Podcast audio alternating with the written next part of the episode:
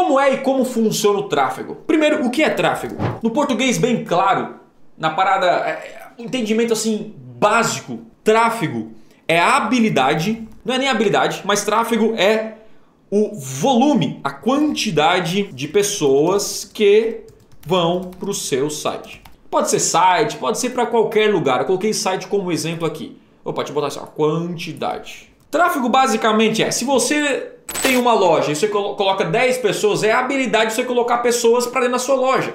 Isso é tráfego. Tráfego é isso. Agora é o seguinte, na internet há vários tipos de tráfego. Hoje eu falei que você vai aprender a dominar o tráfego pago. Por quê, Thiago? Existem outros tipos de tráfego? Sim. Quais são os tipos de tráfego? Quem sabe? Tipos de tráfego, isso é importante a gente saber, até para você saber no que você tem que focar.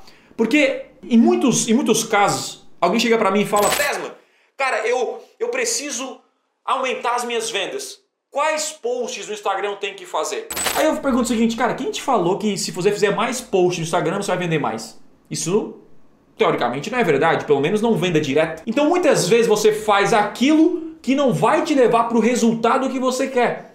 Então, quando você entende os tipos de tráfego, você entende, cara, é isso que eu preciso aprender, desenvolver, porque é isso que vai me trazer faturamento e dinheiro. Vamos lá. Que que é, quais são os tipos de tráfego? Primeiro tráfego, o famoso tráfego pago. Segundo tipo de tráfego, tráfego, tráfego orgânico. Terceiro tipo de tráfego, tráfego social.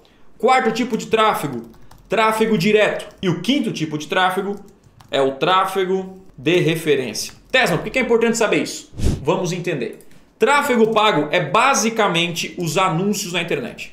Os anúncios na internet. Então, basicamente, você compra, paga literalmente para as ferramentas levarem tráfego para você. Isso é tráfego pago. Tudo isso você paga para uma ferramenta ou para um, alguém para divulgar a sua empresa, para trazer pessoas para o seu site, isso é tráfego pago. Já o tráfego orgânico é quando você aparece nas primeiras posições dos buscadores, né? Como o Google, por exemplo. Então você não paga para aparecer. Teoricamente não paga diretamente, mas o fato de você produzir conteúdo isso sai do seu bolso. É um custo que muita gente não, não fica não fica ligado. Gerar conteúdo dá trabalho. É, você tem que pagar comprar equipamento, tem que pagar um, alguém que faz o artigo, tudo isso. Então também sai um custo, mas um custo diferente. O tráfego social vem das redes sociais, obviamente, né?